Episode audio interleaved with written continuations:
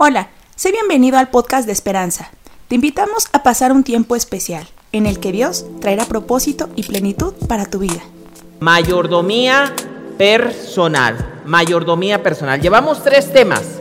El primer tema hablamos acerca de cuidarnos de malos consejos y también de cambiar esa mentalidad de que Dios es el dueño y nuestro consejero. Eso hablamos el primer tema que Dios es el dueño y que Dios es nuestro mejor consejero para nuestra buena administración personal. Decíamos, la mayordomía personal es la buena administración de las cosas de Dios y de nuestras áreas de nuestra vida, de las áreas de nuestra vida. Y en ese primer tema hablamos de que Dios es el dueño y nuestro mejor consejero. ¿Quién es el que te va a ayudar a cada una de las áreas a poder tener una buena administración personal? En ese primer tema veíamos, Dios es el que te puede ayudar, el que es el dueño y es el mejor consejero. Y en ese primer tema, si ustedes recuerdan, decíamos que te cuidaras de los malos consejos de otros, de los malos consejos del enemigo, pero incluso de los malos consejos que tú mismo te puedas estar dando. Si recuerdan, ese fue el primer tema. Es más, yo quiero invitarlos que si ustedes no han visto ese primer tema, ustedes puedan entrar a YouTube y buscarlo porque ahí está toda la serie y repasarlo. Ese tema lo vimos hace 15 días y se llamaba así, ¿no? Cuídate de los malos consejos y también de cómo Dios es el dueño y el mejor consejero. Eso lo hablamos al inicio de esta serie, para que tú pudieras entender qué era eso de la mayordomía personal. ¿Por qué es tan importante tener una buena mayordomía? Y cómo nos afecta el poder tener una mala mayordomía o una mala administración en nuestra persona en diferentes áreas de nuestra vida. Eso lo vimos el primer, el primer tema cuando abrimos esta serie. El segundo tema que hablamos de esta serie, hablamos de que en muchas áreas de tu vida no tan solo avances con tus propias fuerzas. O sea, no avances solo en tus propias fuerzas. Y en ese tema decíamos, qué maravilla por temas de motivación, por temas de eh, psicología, por temas de ayuda, por temas positivos. Pero sabes algo, decíamos, que la ayuda y la obra de Dios va más allá, va más allá que tus propias fuerzas y que toda técnica. Yo digo, yo soy de la idea que pienso y yo digo, imagínate, si esas técnicas y esas em, autoayudas te llevan a un nivel, ¿qué podría ser Dios? O sea, ¿hasta qué nivel fantástico te podría llevar Dios más allá de tus fuerzas? en todas las áreas de tu vida. E, eso lo hablamos hace ocho días. Más allá de tus fuerzas, el Espíritu Santo en tu vida. El Espíritu Santo en tu vida. Más allá de tus fuerzas. Y decíamos ese domingo, en todas las áreas podemos ser testigos. Porque eh, hablamos que Dios les dijo, y me seréis testigos. Y hace ocho días decíamos, ser testigo no tan solo significa repartir un, eh, un, boletito o un folletito, eso es parte. Pero ser testigo en buena administración, ser testigo en la paz del Señor, ser testigo en control de emociones, ser testigo en buenas finanzas, ser testigo en las amistades, ser testigo en la salud de Dios, ser testigo en el trabajo, ser testigo en el ministerio, ser testigo con tus hijos, ser testigo en la escuela, ser testigo en muchas áreas donde Dios te va a poder llevar más allá de tus fuerzas. Y ese fue el tema número dos. Ese fue el tema número dos. ¿Cuántos ya recordaron eh, lo que hemos estado deleitándonos en la palabra, deleitándonos en esta serie que se llama así, mayordomía personal, la buena administración personal, la buena administración de las cosas de Dios y de las áreas de nuestra vida. Consejos sabios para estos momentos o para tiempos complicados y difíciles. ¿Cuántos? ¿Ya estamos todos aquí? Ya estamos todos en el mismo nivel, ¿verdad? ¿Sí? ¿Ya estamos ahí? Ahora, vuelvo a repetir, si en alguno de estos temas yo solo hice em, como que la semblanza en dos minutos, unos minutos, pero yo te quiero invitar a que repases y los puedas ver completos ahí en el canal eh, de Esperanza y pueda ver, puedas ver muchas áreas. Pero quiero avanzar al tercer tema. Quiero avanzar al tercer tema. El tercer tema que vamos a estar hablando tiene que ver con esto que aparece en las pantallas. Hoy vamos a estar hablando del tercer tema que se llama mente sana en cuerpo sano.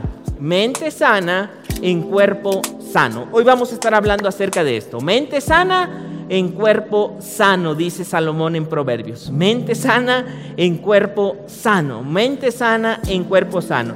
Esto es lo que dice Proverbios 14:30. Mente sana en cuerpo sano. Y ahorita lo vamos a estar hablando esta parte de mente sana en cuerpo sano. Mente sana en cuerpo sano, dice Salomón en la versión lenguaje actual.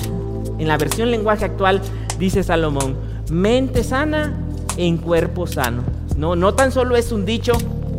Déjeme, si usted en algún momento lo había escuchado en otro lado, bueno, déjeme decirle que ese dicho no salió de ahí, sino que va a la Biblia en Proverbios 14:30, en lenguaje actual, y, y, Salomón dice, mente sano en cuerpo sano. Y todavía le añade y dice, por eso la envidia te destruye totalmente. Y sigue hablando de otras cuestiones.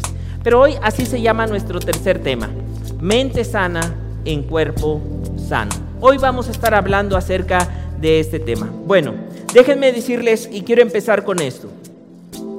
A medida que avanzamos, a medida que avanzamos, nuestra mentalidad va cambiando.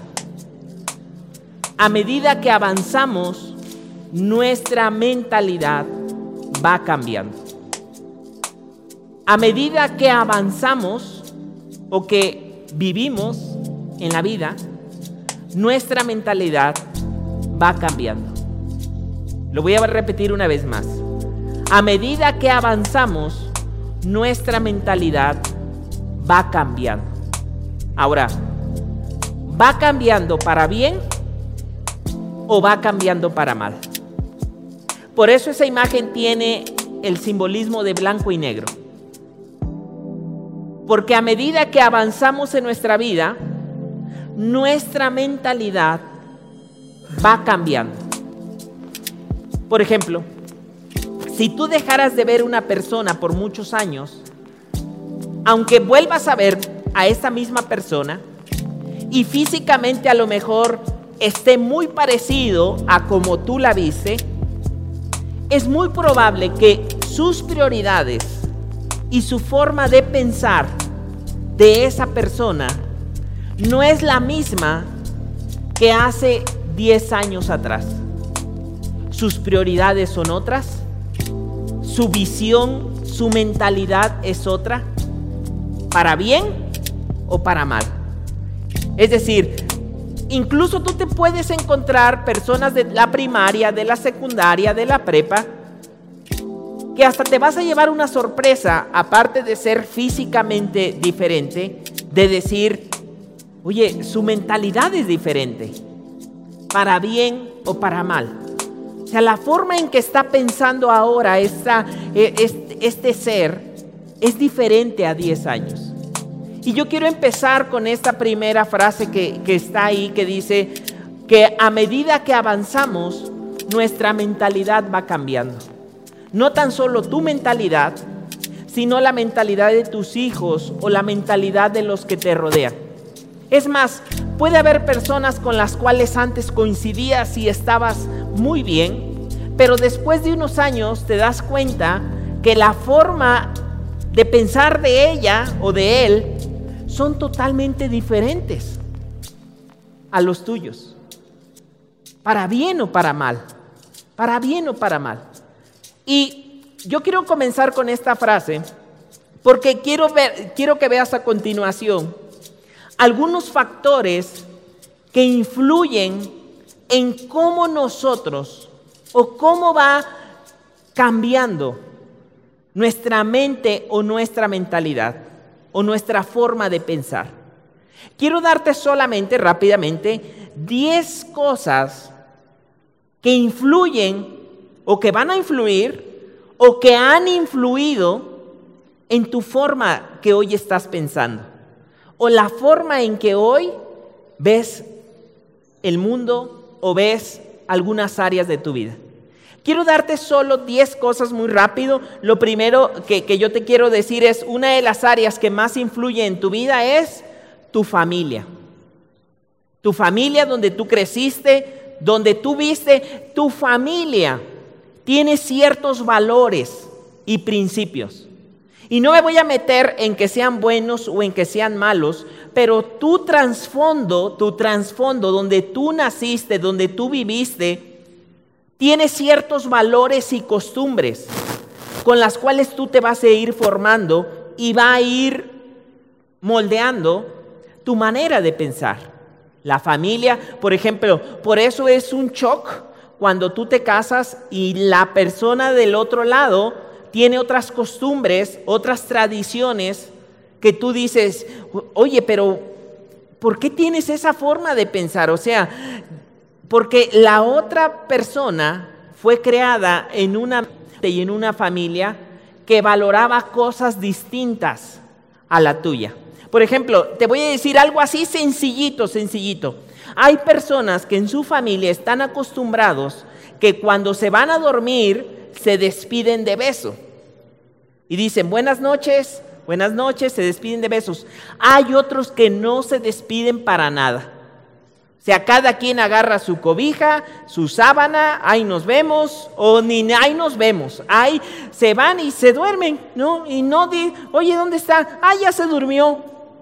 Estará vivo, estará, no sé, pero ya se fue, ¿no? Entonces, no hay, e, e, esto es algo que, que para ti es muy normal. O sea, los que se despiden de besito y toda la cosa, es muy normal decir un besito, nos vamos a dormir. Y hay otros que es muy normal irse a su cama, hay otros que es muy normal dormirse con la televisión. O sea, esa es tu forma de cómo va moldeando tu mentalidad. Solo puse un ejemplo. Ahí está la familia. Otro ejemplo, la educación que tú tienes también va moldeando, va cambiando tu forma de ver la vida. La educación que tú recibes de alguna u otra manera va influenciando en cómo va sirviendo eh, la forma de caminar. Otro valor que tenemos ahí, los amigos con los cuales tú te juntes. Tarde o temprano, los amigos o las personas con las cuales tú pasas mucho tiempo, se va como tal pegando esa misma mentalidad que ellos van teniendo.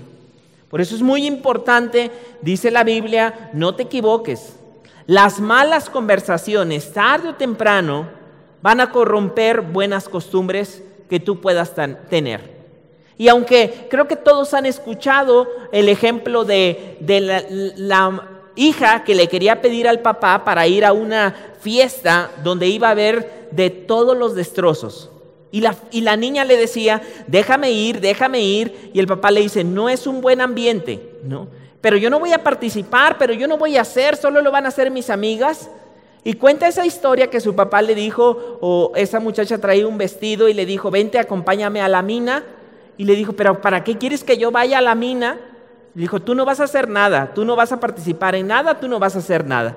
Y cuenta esta historia que cuando la niña sale la, de la mina, tiene todo el vestido manchado de polvo de la mina, ¿no?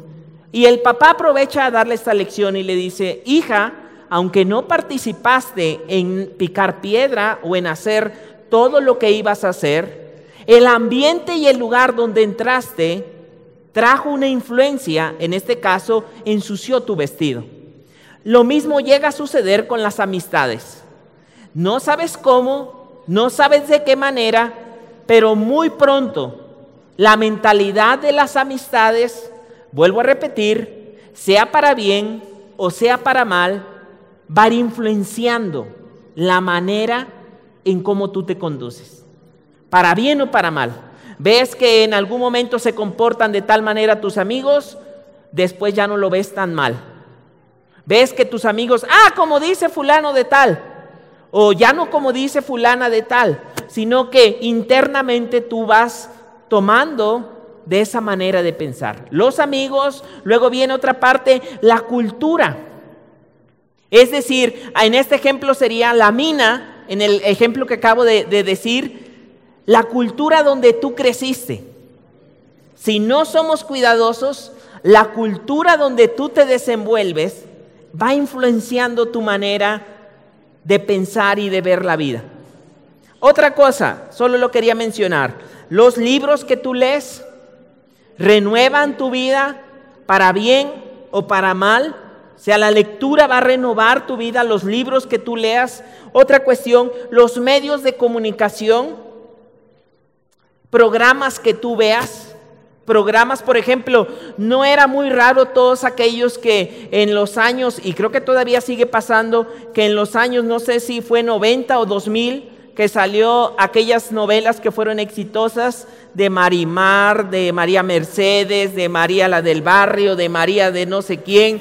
Bueno, no era muy, en esa época, no era muy lejano que la gente empezó a cambiar su forma de conducirse y de hablar como hablaba María, María o María Mercedes o María del Barrio o, María de todos los santos, cualquiera de, de, ahí, pero no era, muy, no era muy lejano que la gente muy, hasta el tonito se pegaba.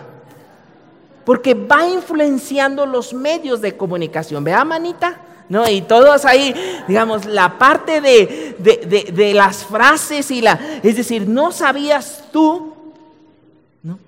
De qué manera poco a poco fue cambiando esa parte de ver lo que viene por delante. Bueno, los medios de comunicación. Hasta la forma de arreglarse, ¿eh? De verdad, la forma. Llega a ser una influencia tan, tan fuerte que si no tenemos cuidado, nuestra mente va tomando esa forma. Ok, otra cosa, música, arte, drama, películas, novelas, eso va influenciando la forma de ver tu vida. Lo que tú vas, de qué te vas alimentando mentalmente. ¿De qué te estás alimentando mentalmente? Las películas que tú veas, las novelas que tú veas, la música que tú escuchas. La música que tú escuchas. Eso hay que tener mucho cuidado. La música trae mensajes a tu vida, sea muy potentes. Y hay que estar cuidando qué mensajes trae la, música. Yo aún antes de conocer a Dios, o sea, yo me acuerdo em, que la cultura donde yo crecí fue una de las culturas, no sé cómo llamarle por, de alguna manera, pero... Mm, digamos, una cultura no muy buena, dejémoslo, dejémoslo ahí. Pero yo siempre he contado que en mi calle había de todo, digamos, del pueblo donde, donde yo crecí, donde yo nací, eh, pues ahí era como que el lugar donde vivía de todo, de todo no muy bueno. Pero me acuerdo mucho a mi vecina que, que estaba al frente, al lado, ¿no? Que algo por aquí nos están enviando algún mensajito. Eh, algún mensaje, algún mensaje de, que, tú veías ahí, pero yo me acuerdo a, a, mi vecina poner pura música de adoloridos, pura música de adoloridos. Me traicionaste, pero me la vas a pagar, pero, o sea, pura música que tarde o temprano eso va influyendo en tu forma de pensar. O sea, y hay que tener cuidado en eso. Ahora, es muy probable que con esa música te identifiques más. ¿eh? Eso es como que se vuelve un ciclo. Porque te recuerda, porque te identifica, porque se siente con tu dolor, porque te sientes identificado con ese tipo de, mensajes que está llegando a tu vida. Ok, música, drama, películas, otra, otra cuestión, novelas. Otro, número ocho, las experiencias que tú has vivido cambian tu forma de ver la vida. Las experiencias que tú has vivido. Si has tenido muy buenas experiencias, es muy probable que tengas una forma de ver la vida. Pero si también has pasado experiencias no muy buenas, y, creo que aquí es donde entraría muy bien lo que vimos el primer mensaje, donde decíamos conclusiones a las que llegamos por experiencias que vivimos y ahora sí vamos caminando en nuestra vida. Que si la gente es buena, que si es mentirosa, que si es hipócrita, que si se puede salir en la vida, que si adelante, que si es complicado, que si es difícil, en base a tu experiencia. ¿Es otra cosa o es otra área que va moldeando tu forma de cómo ves la vida? Número 8. Número 9, personalidad y temperamento. Cada uno de nosotros tiene una personalidad, tiene un talento. Mira, lo que un mismo hecho para una personalidad puede ser una cosa distinta. Voy a volver a repetir eso. Mire, personalidad y talento.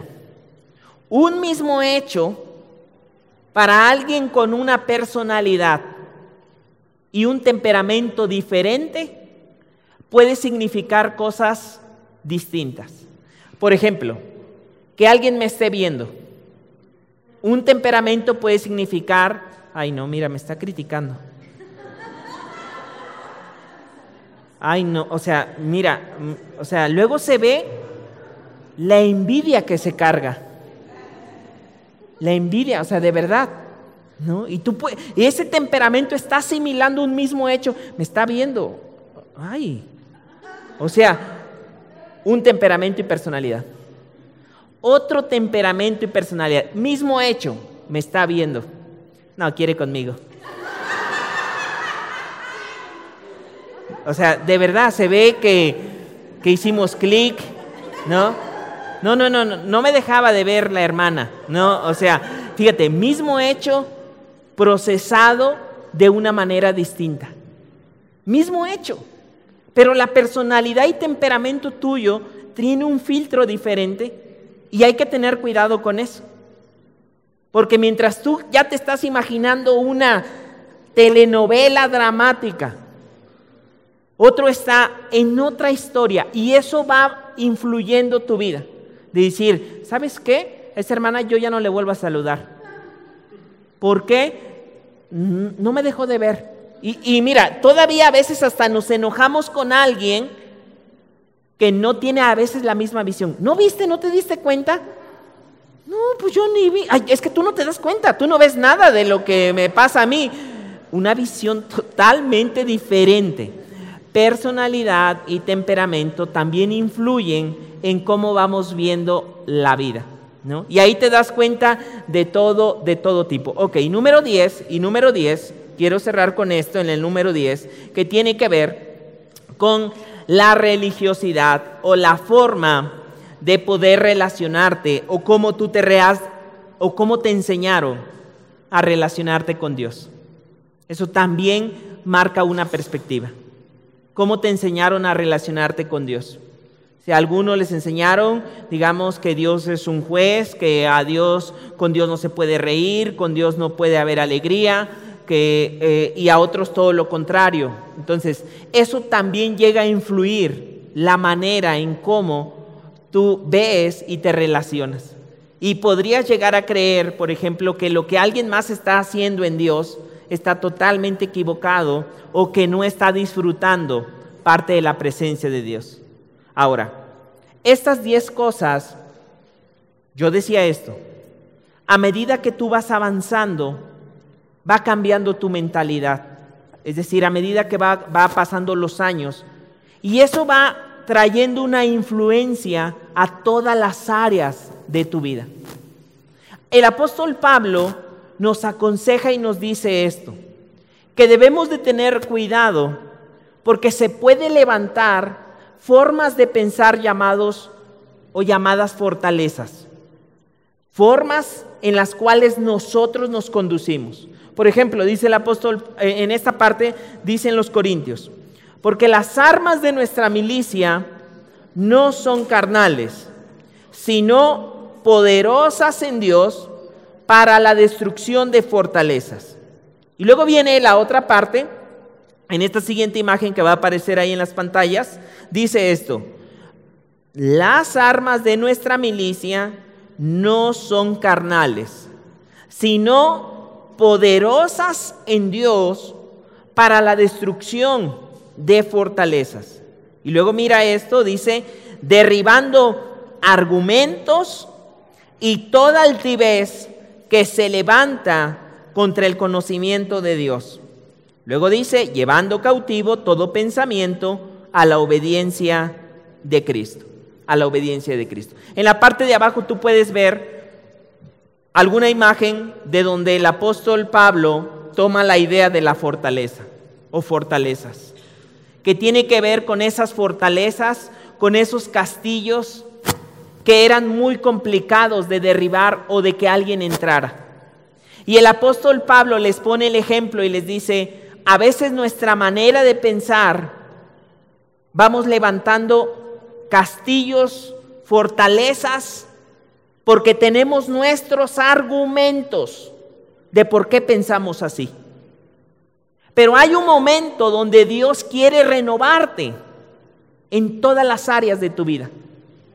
Y el apóstol Pablo dice que el poder de Dios venga y te ayude a derribar toda fortaleza y argumento que tú dices, no es que yo soy así porque yo lo tengo comprobado, porque yo soy así porque si no, eh, aquí, si no, ¿cómo quieres que yo me conduzca? O sea, son tus argumentos, pero que no te ayudan, no te están ayudando a que personalmente tengas buena administración en tu persona, en tus emociones, pero tienes argumentos.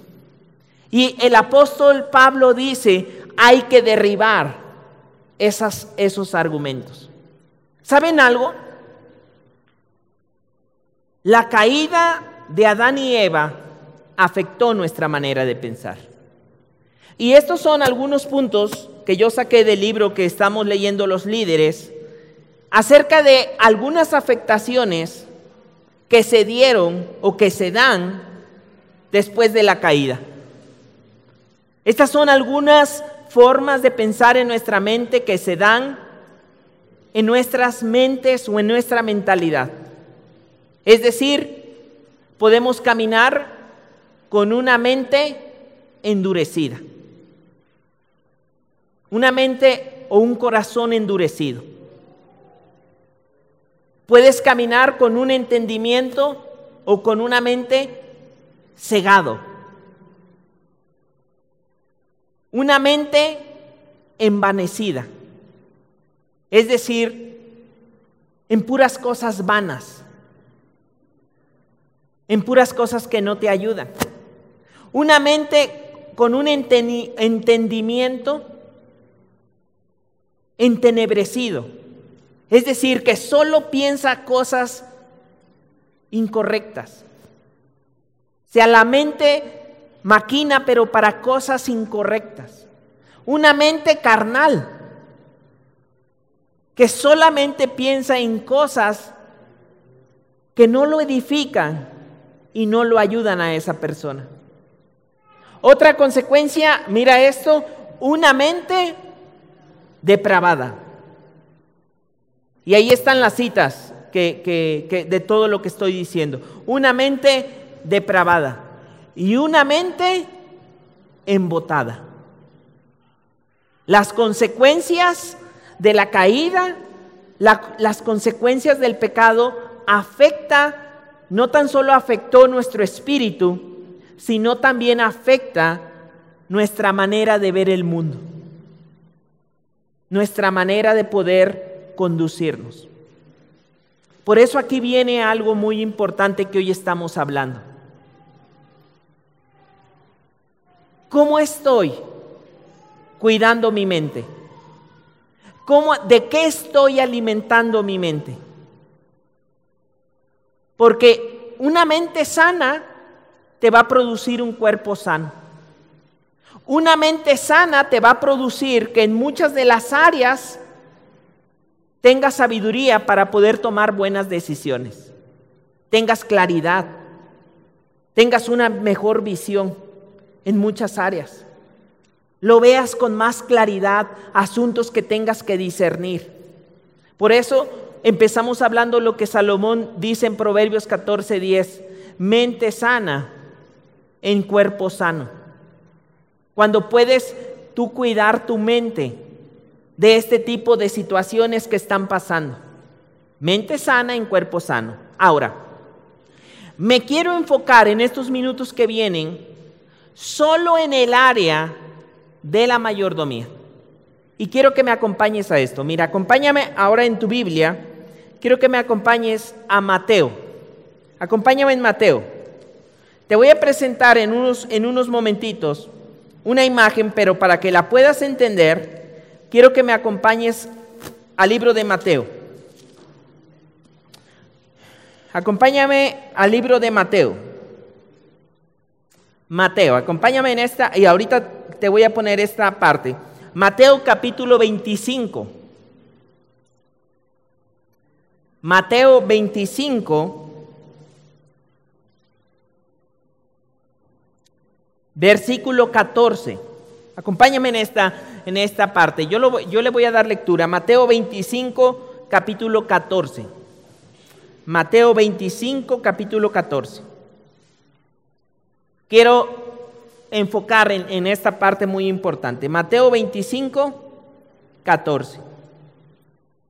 ¿Ya estás ahí? Yo le voy a dar lectura. Mira lo que dice. Tú acompáñame con tu vista o escúchame. Acompáñame con tu oído.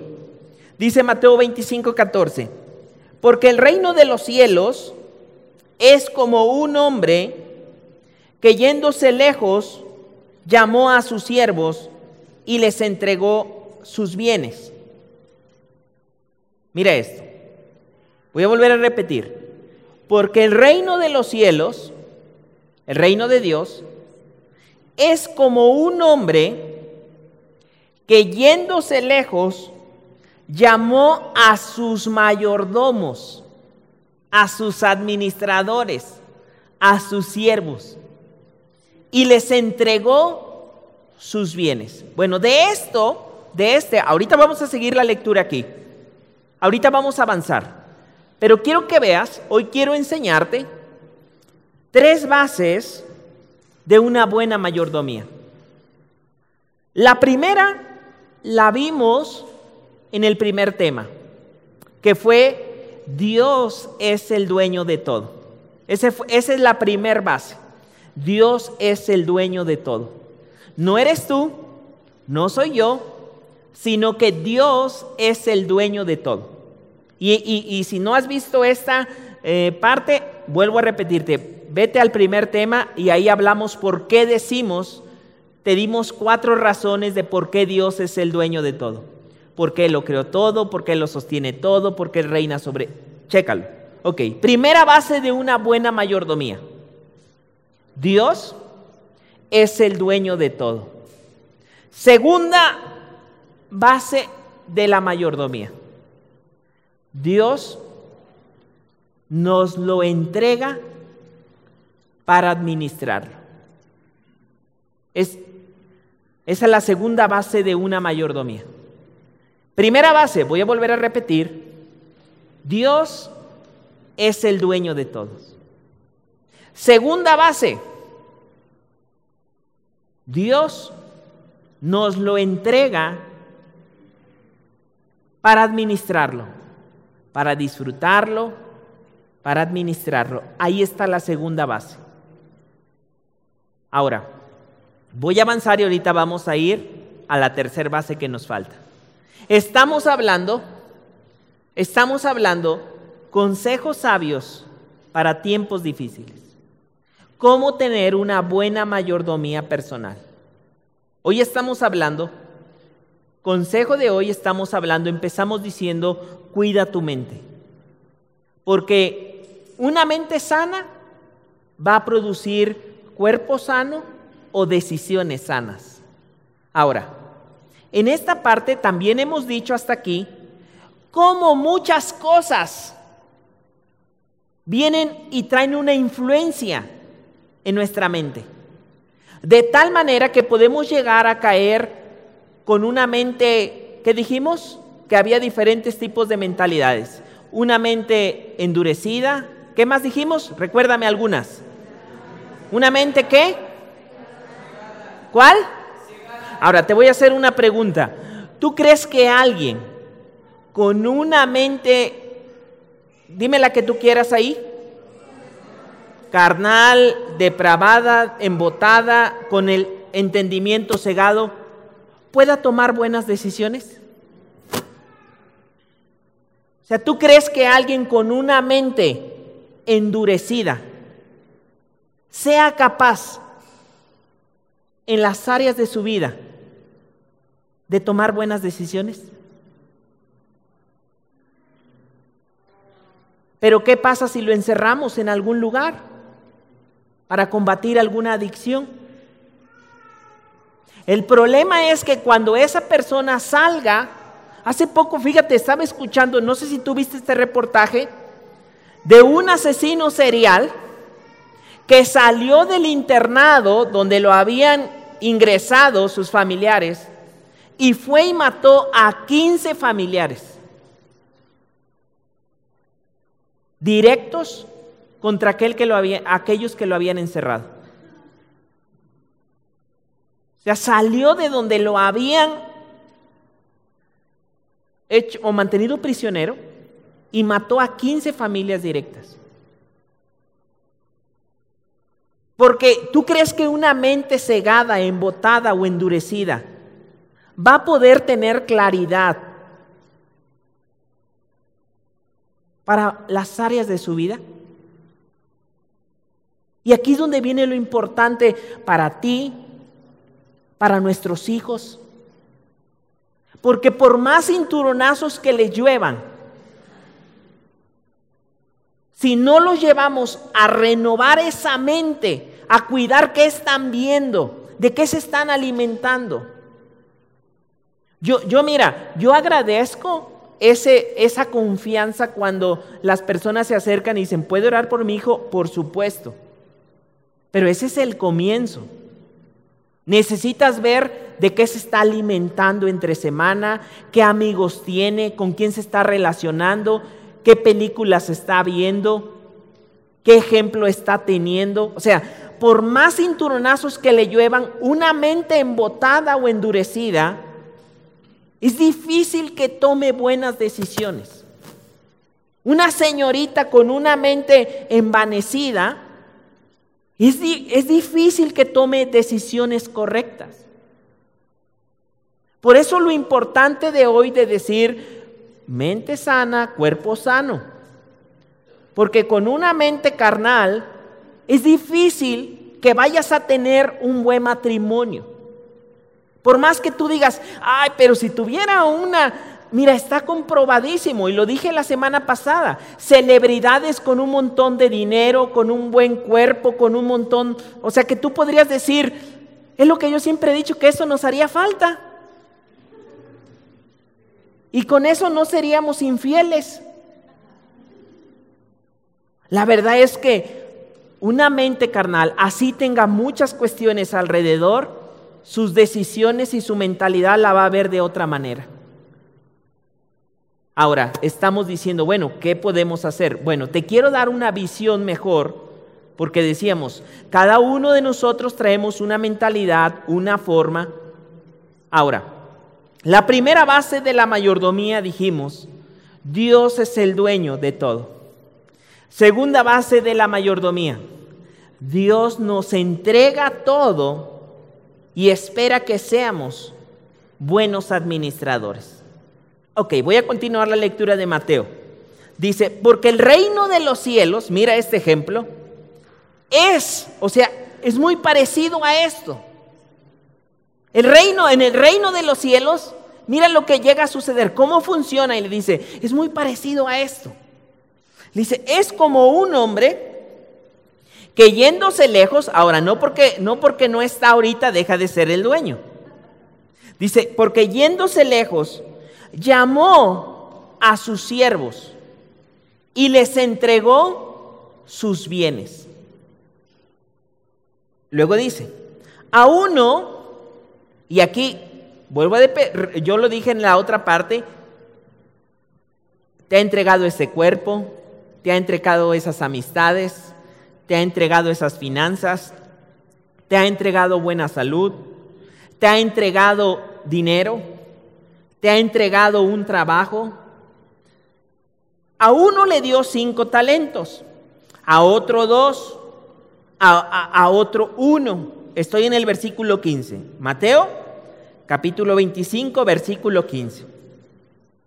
Y el que había recibido cinco talentos fue y negoció con ellos y ganó otros cinco talentos. 17. Asimismo, el que había recibido dos, ganó también otros dos. Pero el que había recibido uno, fue y cavó en la tierra. Fue y cavó en la tierra y escondió el dinero de su señor. Después de mucho tiempo, vino el señor de aquellos siervos y arregló cuentas con ellos.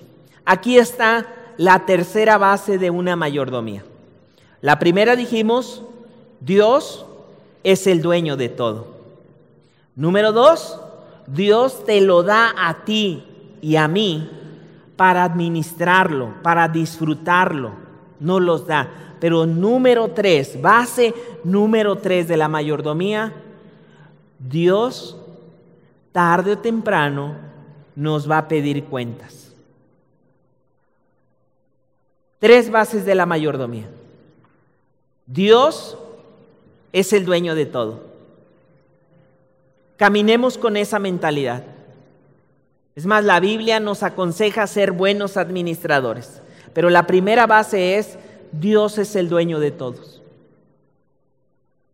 Hace poco, o no, ya hace mucho, este, no sé si ya lo conté o ya les conté aquí, cuando me robaron mi cartera. ¿Ya, les conté este testimonio? Bueno, déjenme contarles esto. No tiene mucho tiempo, o ¿cómo cuánto tendrá? O ya tiene tiempo, ya ni me acuerdo. ¿Como tres meses? Bueno, como tres meses. Fui a un lugar y guardé mi cartera en, en los lockers. Yo en esa parte fui, observé dónde dejé mi coche, llevaba mi cartera y llevaba una maleta, entonces no podía meterme a ese lugar con la maleta. Y entonces dije, ¿qué hago? Lo dejo en el coche, regreso, ya estoy aquí. Y mira, lo más fácil que yo hice, volteé, revisé si había cámaras. Dije, la voy a dejar en este lugar abajo de, esta, de, esta, de este lugar por si algo llega a suceder. Y dejé ahí mi cartera, dejé llaves, dejé todo ahí en, el, en ese locker. Y ya cerré. Había un candado y todo. Después de un tiempo regresé y ya iba por mi cartera y oh sorpresa, no había ni candado, no había nada y se había desaparecido todo, todo, no había nada, ¿no?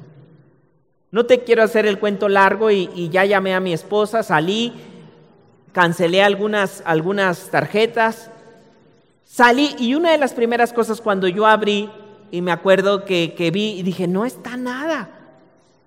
Lo que salió de mi boca fue, Señor, nos robaron. y, yo lo dije, ¿no? Anteriormente, déjame decirte esto, por eso te digo que nuestra mentalidad va cambiando. Años atrás, a lo mejor yo me hubiera reído al decir nos robaron, pero ahora lo creo con una convicción de decir, Señor, es que tú eres el dueño. O sea, tú eres el dueño de mi cartera, de mi dinero, del coche. Sé que tú me lo has dado para administrarlo. Y eres tan bueno que aún me lo ha dado para disfrutar. Por eso yo, o sea, vuelvo a confesarte esto. Años atrás tal vez yo lo hubiera dicho en broma. Pero hoy no, o sea, no, no, no lo dije en broma, o sea, con una convicción de corazón de decir, Señor, nos robaron. Pero también sé, Señor, que tú haces justicia. Señor, si en algún momento a esta persona le hacía falta, que se lo quede, no hay problema, ¿no? Pero tú haz justicia. Yo le digo a mi esposa, yo me quedé muy sorprendido porque para hacerte el conteo ya más rápido, fueron tres días, cuatro días. Tres días, o sea, algunos trámites me pedían levantar la denuncia para decir, compruébenos que de verdad fue un robo. Y tuve que ir al MP, tiene mucho que no me paraba ya al MP y levantar la constancia y levantar todo el registro. Yo le digo, me quedé sorprendido también del, trato, de, la gracia que el Señor va, va poniendo y va derramando y cómo se dieron las cuestiones legales muy rápido. Y a los tres, cuatro días nos, hablaron del establecimiento. Ya me dijeron, ¿cómo es su cartera? No, me hablaron como a las once. Yo ya estaba, ya estábamos dormidos, ¿verdad? Yo dije, ¿y ahora quién habla a esta hora? Ya estábamos acostados y ya me dice, ah, hola, soy de tal establecimiento. ¿Se acuerda que usted fue el que le robaron la cartera? Pues cómo no me voy a acordar, pues si tiene tres días, o sea, y ahí va. No traía ni mucho dinero en la cartera, pero lo que más me dolía eran todos los trámites de todos los papeles. Dije, la credencial, el INE, la licencia, un montón de trámites que hay que hacer. Y ella me, dice, ¿cómo era su cartera? Digo, es, mi cartera es negra, tiene un cierre. Dice, no, entonces, mm, venga, o sea, como todavía probándome si de verdad era de ese color. Dice, tengo una aquí parecida, pero de otro, no sé, como de otro color y no sé qué, ¿no? Yo le dije, si quiere venir ahorita, no le digo, no, o sea, ahorita ya son las 11, o sea, de aquí que voy a, a, Pachuca, voy, regreso, le digo, mañana ya veremos, Señor, esto está en tus manos, yo te dije, creo firmemente esto que estoy diciendo, que tú eres el dueño, que tengo que ser buen administrador de mis hijos, en mi matrimonio, en mis finanzas, en mi salud, de mi relación contigo, de mi relación con las personas. Al otro día me fue y le dije a mi esposa, hasta el candado me entregaron. Le digo, toda la cartera, todo, todo el dinero, llaves de todo, o sea, todo. me dice, ah, y aquí está su candado. Le digo a mi esposa, yo salí, lo único que dije, bueno, señor, nos lo regresaron todo. Pero con esa convicción de decir, es que Dios es el dueño de todo. Dios nos los da para administrarlo o disfrutarlo. Número tres, Dios me va a pedir cuentas. Ahora, quiero que veas este siguiente cuadrito que viene a continuación, porque ahora ya creo que podemos entender mejor este cuadrito. No sé si se puede aplicar un poquito a hacerlo un poquito grande, le voy a meter en apuros allá, pero quiero que veas nuestra mentalidad respecto a la mayordomía. Te voy a dar tres posiciones, tres posiciones de mentalidades. Mira, hace poco, para este tema tiene, tiene, tiene, para todos los temas uno se va preparando. Y hace poco tuve que leer un montón de literatura de qué está en la sociedad leyendo y me encontré, por ejemplo, hay un montón de libros y hay un montón de literatura en el área de emprendedurismo. No te preocupes, mira, yo me comprometo a enviar este, este cuadro por si no se alcanza a ver al grupo de esperanza, porque ahí se va a ver más claro.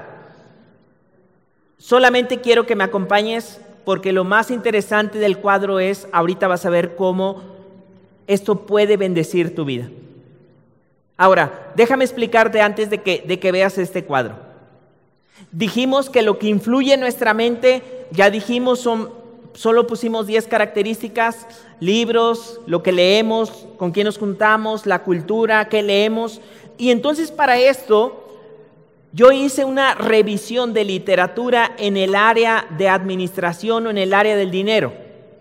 Entonces tuve que revisar algunos libros que se mueven en la sociedad respecto al dinero. Y entonces encuentras de todo tipo, por ejemplo, literatura de una mente millonaria, una mente de tiburón, una mente, o sea, una mente con perspectiva respecto al dinero. Y entonces quiero que tú veas tres tipos de mentalidades respecto a un área. Y mira, en la primera parte En la parte de arriba dice, quiero que veas esta primera, este primer cuadro, mira, te lo voy a describir. En la parte de arriba dice la pobreza.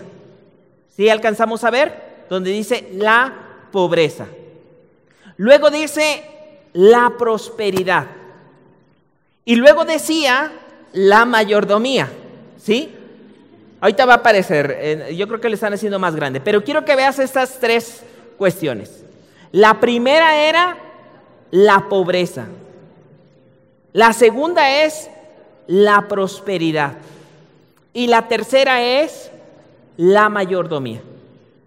¿Qué es lo que vamos a hacer? Mira, vamos a ver en las partes de abajo cómo piensa o cómo tiene una mentalidad una persona desde el área de la pobreza.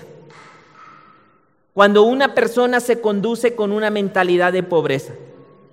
Dos, cuando una persona se conduce con una mentalidad, digamos, solo de riqueza o solo de dinero. Y número tres, cuando una persona lo ve desde la perspectiva de la mayordomía. Mira esto, vamos a empezar. Por ejemplo, las posesiones. ¿Ya estás conmigo? Las posesiones. Una mentalidad de pobreza. Las posesiones muchas veces las ven como malas. Ese es de gente rica que se va a ir al infierno. Son malas, o sea, porque eh, raíz de todos los males es el amor al dinero. Ojo, ese versículo sí es cierto. O sea, pero si lo aplicas mal, o sea, puedes estar haciendo una aplicación. El mismo Dios del oro y de la plata es Dios. O sea, el problema no está en las riquezas. El problema está en el amor a las riquezas. Ahora, pero una mentalidad de pobreza ve las posesiones como malas. Una mentalidad que solo piensa en el dinero lo ve como un derecho o como algo lo máximo. Porque su mentalidad está en esta parte. Ahora, una mentalidad de mayordomía ve que él, en lugar de que sea maligno o lo máximo, es decir, yo tengo que ser responsable, un buen administrador. Porque a uno le fue entregado dos, cinco a otro le fue entregado dos y a otro le fue entregado uno. Pero Dios les pidió que fueran responsables y que entregaran cuentas. Y mientras el que fue cinco fue responsable y dice que lo puso a trabajar. Lo mismo hizo el que tenía dos, pero dice que el que tenía uno, ¿qué hizo? Tuvo miedo y lo enterró. Quiero repetir esto. Hay dones y talentos que Dios ha puesto en ti. Y ya no estoy hablando solo de dinero. Estoy hablando de habilidades que Dios ha puesto en ti. Que es, Dios espera que esos talentos que te ha dado no los escondas lo que tú sabes hacer. Dios espera que seas, vuelvo a las bases, por eso las bases de la mayordomía. Dios es el dueño de todos. Dios te los da para administrarlo. Número tres, pero Dios te va a pedir cuentas. Porque esos dones, esos talentos que Dios te ha dado, van a bendecir tu vida pero también van a bendecir a alguien más. Mientras la mentalidad de pobreza dice que, por ejemplo, el trabajo solo cubre las necesidades básicas. Mira la otra mentalidad, lo podemos correr un poquito acá.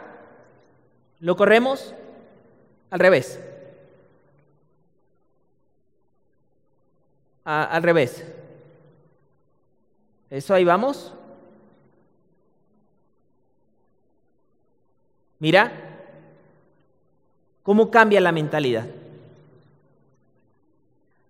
Una mentalidad de pobreza, medio hago, medio trabajo, como que solo para cubrir necesidades básicas. Otra mentalidad lo ve como de decir, este puede ser una forma en cómo yo me puedo volver o abusar de otro, volverme lejos. Pero hay otra mentalidad que dice,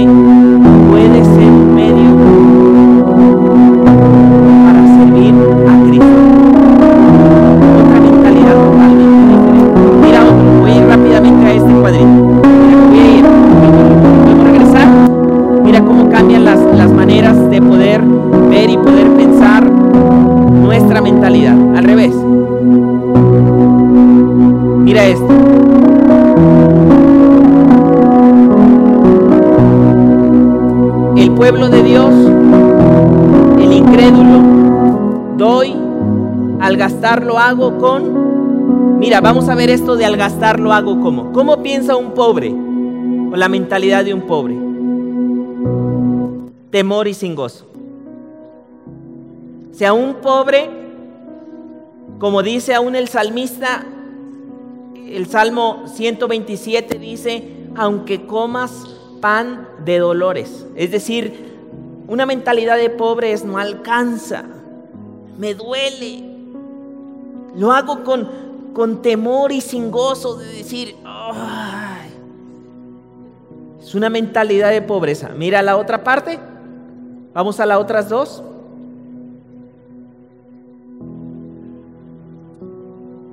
Al revés. Mira esto. Irresponsablemente y siendo consumista. Si aquí el deleite o lo que, lo que tú haces como tal está en ser consumista. Pero mira la visión número 3. Con devoción y responsabilidad. Mira la forma en cómo, solo terminamos con esto, mira, la forma en cómo doy. ¿Por qué doy?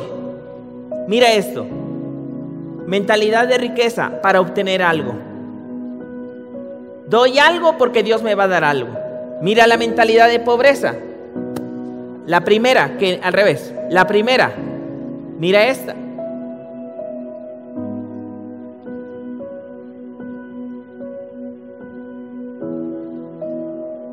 Ok, te lo voy a leer de aquí. La primera, doy mentalidad de pobreza porque tengo que hacerlo. Mentalidad de riqueza porque amo a Dios. Tener algo. La mentalidad cambia. Es el mismo hecho con mentalidades distintas. Otra parte. El incrédulo, es decir, personas que no aman a Dios, desde la mentalidad de pobreza, el incrédulo es rico. Es decir, sí, es rico porque no sigue a Dios y hace sus negocios falsos, es narco, ah, algún negocio chueco está haciendo. O sea, siempre es esa mentalidad de decir, somos pobres pero buenos, honrados, fiel o infiel. O sea, la pregunta es, ¿estoy siendo fiel o estoy siendo infiel? ¿Estoy siendo buen mayordomo o mal mayordomo? La visión y la mente cambia. Quiero cerrar con esta última imagen, que es la última que viene. Mira esto. Proverbios 15, 14. Quiero que veas esto, Proverbios 15, 14. Y quiero que lo veas ahí en, en, la, en la imagen, en la pantalla. La última, muchachos. La última diapositiva. Mira esto. Quiero que veas esto. Proverbios 15, 14. Y quiero que lo puedas leer en esta versión, en la nueva traducción viviente. Hoy estamos hablando mente sana, cuerpo sano. ¿De qué estoy alimentando mi mente? Mira esto. Primero comenzamos diciendo esto. Mente sana en cuerpo sano. Es decir, un consejo de mayordomía, tengo que cuidar mi mente. ¿De qué me estoy alimentando? Si la estoy cuidando, si la estoy llenando de la presencia de Dios, si la estoy llenando de consejos buenos. Pero mira, quiero cerrar con esto que dice Salomón. El sabio tiene hambre de conocimiento. Mientras que el necio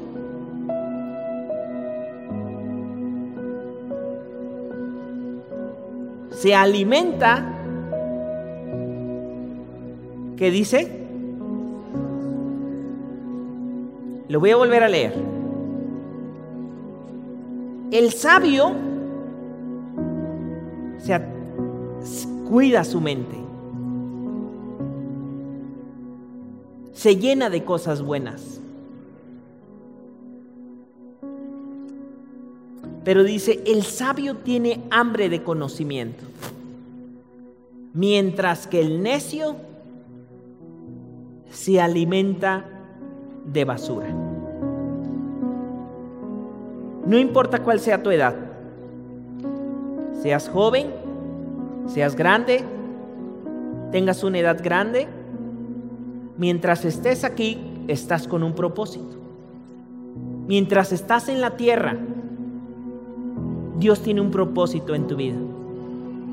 Te ha dado dones, te ha dado talentos, te ha dado vida, te ha dado personas al lado tuyo, te ha dado finanzas, te ha dado áreas en las cuales espera que, sea, que seamos buenos administradores.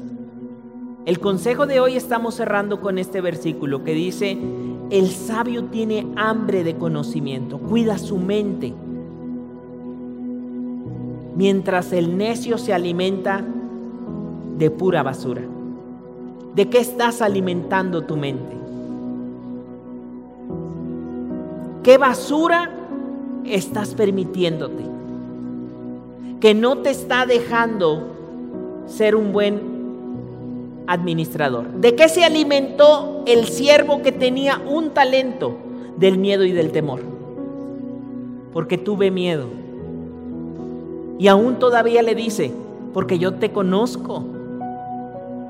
Y sé que eres un hombre duro.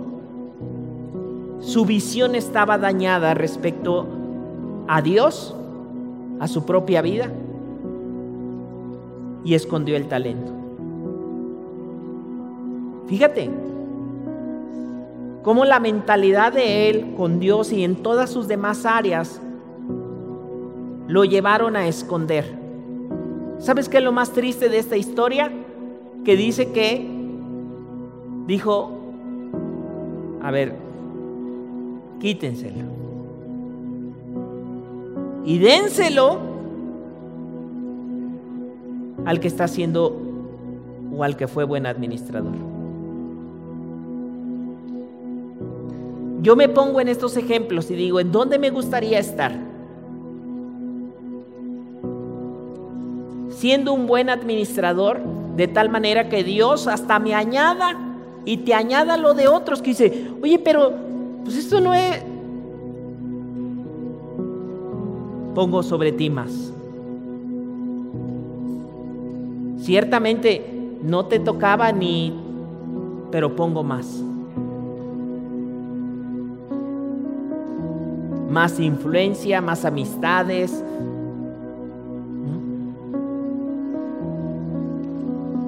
más recursos. Porque tu visión no está dañada, no está en decir, ay, quiero más, quiero más. Una mente ensegada por el dinero, una mente ensegada por otras cuestiones. Más amigos, más personas con las cuales reír, divertirse, con las cuales poder disfrutar la vida.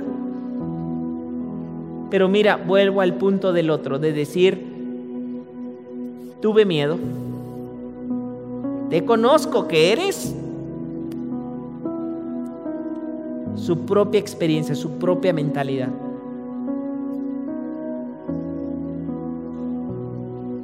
En esa parte, ¿de qué te estás alimentando? ¿Qué cosas esta semana tú podrías hacer que son basura para tu vida? Que tú dices, esto, esto tengo un detox mental, tengo que hacer un detox mental. Detox de, de quitar todo aquello que mentalmente es basura. Amistades, programas,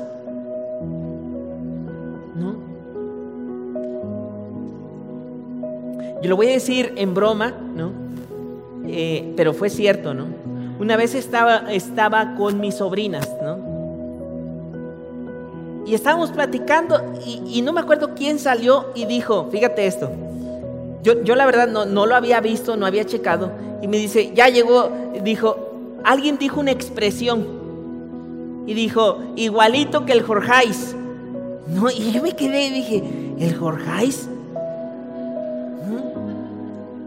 Le dije a mi esposa, o sea, disimuladamente le dije, ¿quién es el Jorgeis? No, y me dice, no, ¿sabes quién es el Jorgeis? No, ¿quién es el Jorgeis? Luego te explico. No, me dije. Créeme lo que yo me dije, bueno, me quedo con eso. Y ya llegué, busqué mi computadora. No, dije,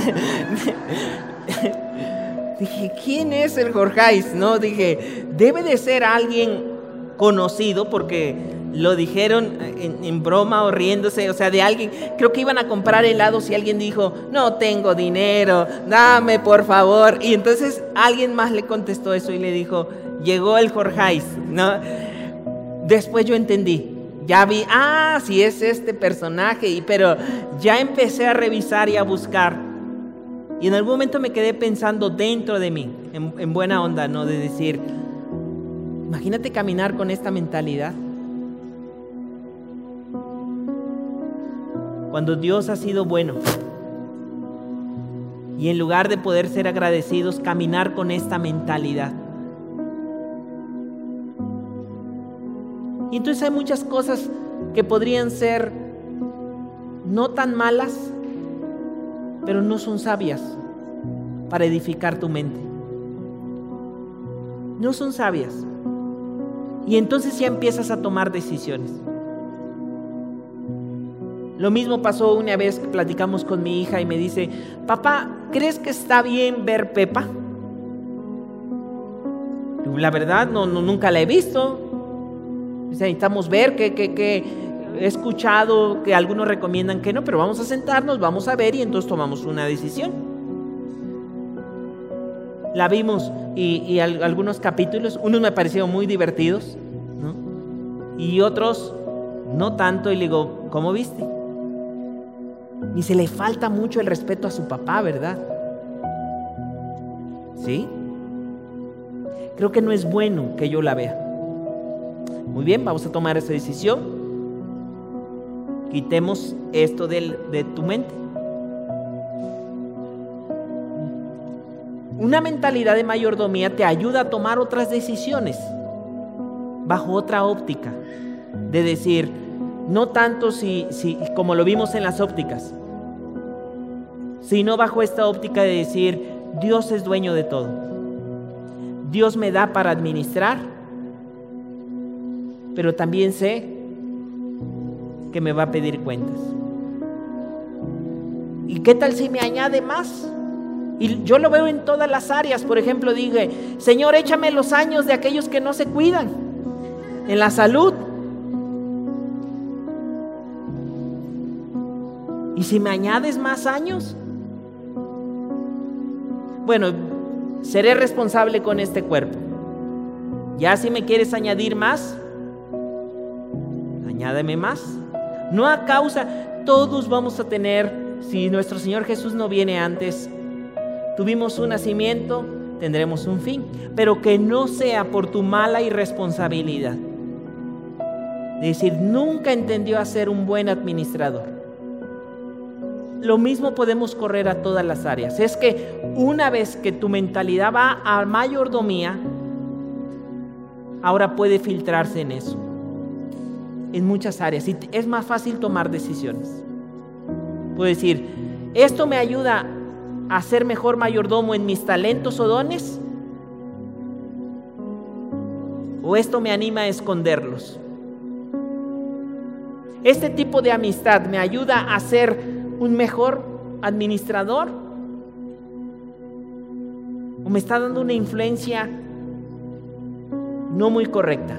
¿Esta página de Facebook me conviene? ¿O solamente me llena de basura, eliminada?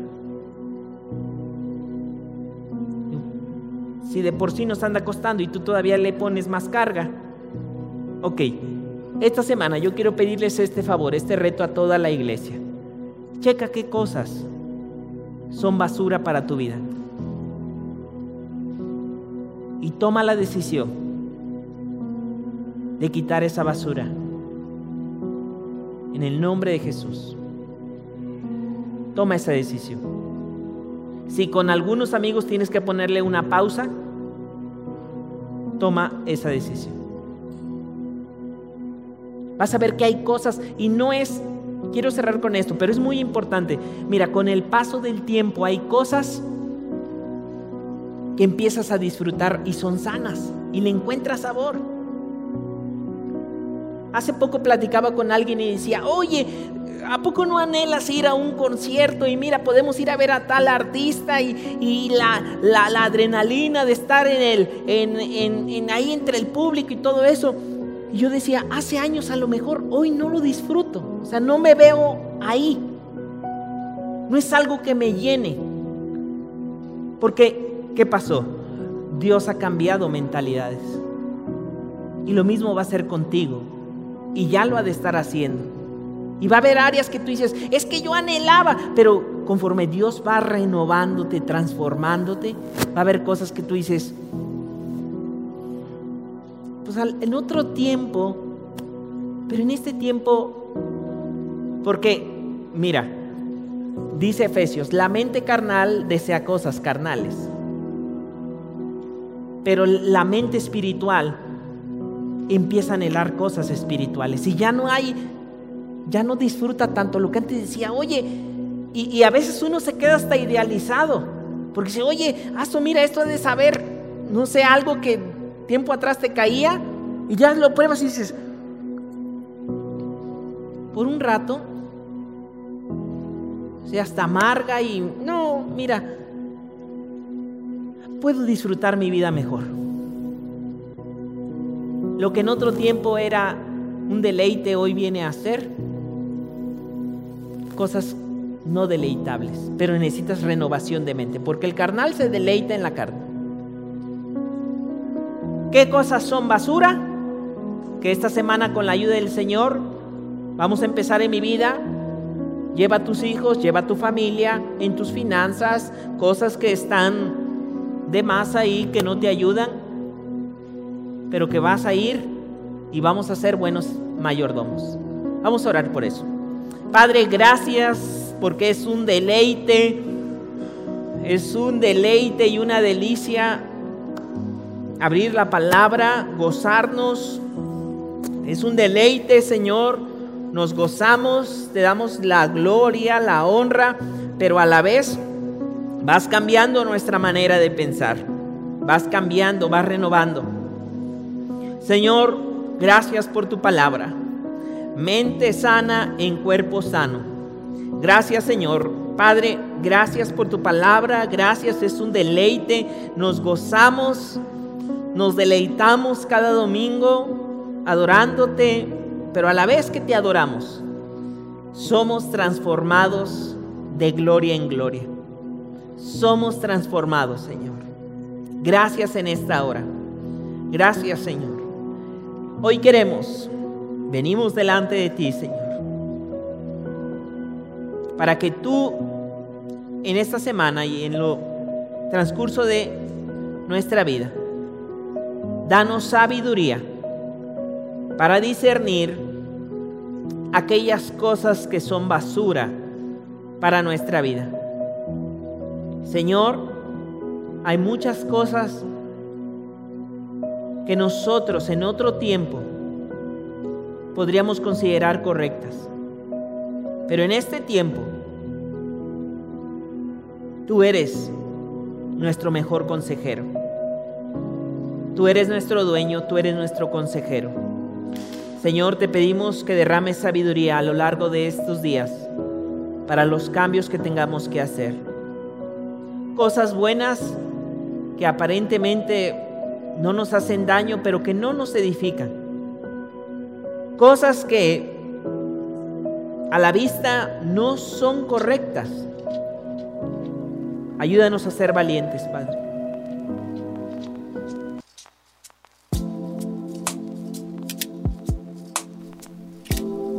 Esperamos que este mensaje te ayude con tu desarrollo. Comparte este podcast con tus familiares y amigos.